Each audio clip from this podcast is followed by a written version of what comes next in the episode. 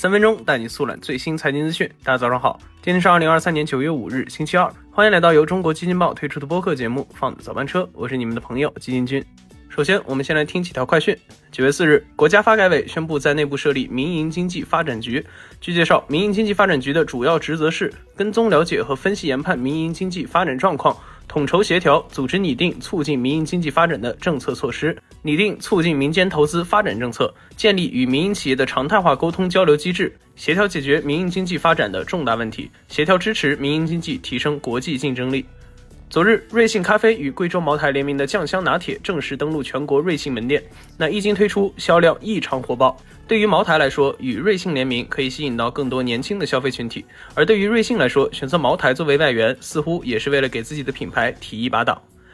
年内最大 IPO，软银集团旗下的芯片技术厂商 ARM 即将登陆美国纳斯达克。据澎湃新闻援引多方消息称，软银集团已将 ARM 的大客户苹果、英伟达、英特尔、三星电子等公司安排为 ARM 美国 IPO 的战略投资者，将分别认购两千五百万美元至一亿美元的 ARM 股票。好，快讯之后，这期早班车咱来聊聊上周末受政策影响异常火爆的楼市。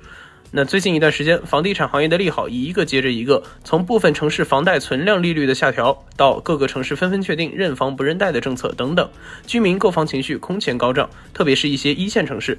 九月三日，位于北京东四环朝阳公园附近的某楼盘正式开盘，当天现场共认购了一百六十九套，总认购金额达到了惊人的六十五点二亿元。那这个楼盘也不是个例，上海也有许多楼盘单日成交也纷纷过亿。也有售楼处工作人员表示，各种政策出台后，他们的项目一天一晚的销售量就顶得上之前一个月的销售量。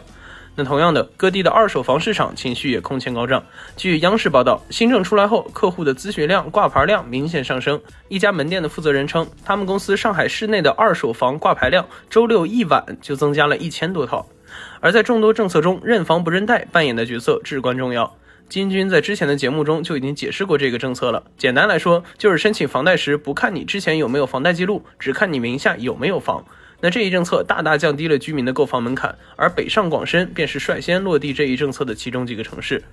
但光凭这一项政策是不足以产生如此火爆的行情的。基金君认为，楼市火爆的最主要原因还是在多重政策鼓励下，居民购房热情、市场信心的回暖。对此，中指研究院市场研究总监陈文静认为，一线城市已经全面落实首套房认房不认贷，各地也将加速落地降低首付比例、降低二套房贷利率、降低存量房贷利率等等相关措施。在这个基础上，核心城市房地产市场将迎来一波向上行情，金九银十市场未来可期。那让我们再把时间拉回到今年三月的第十四届全国人大第一次会议上，会议上的政府工作报告早就对今年的楼市做出了定调，去掉了之前频频出现的“房住不炒”一词。不过，这并不代表政府鼓励投资行为，只是基于当下环境做出的用词改动。居住属性仍是住房最为关键的一点。昨日，中信证券在新发言报中表示，近来纷纷发出的政策也将释放一系列长期被压抑的真实居住需求，主要是卖旧买新、卖小买大的改善置业需求。需求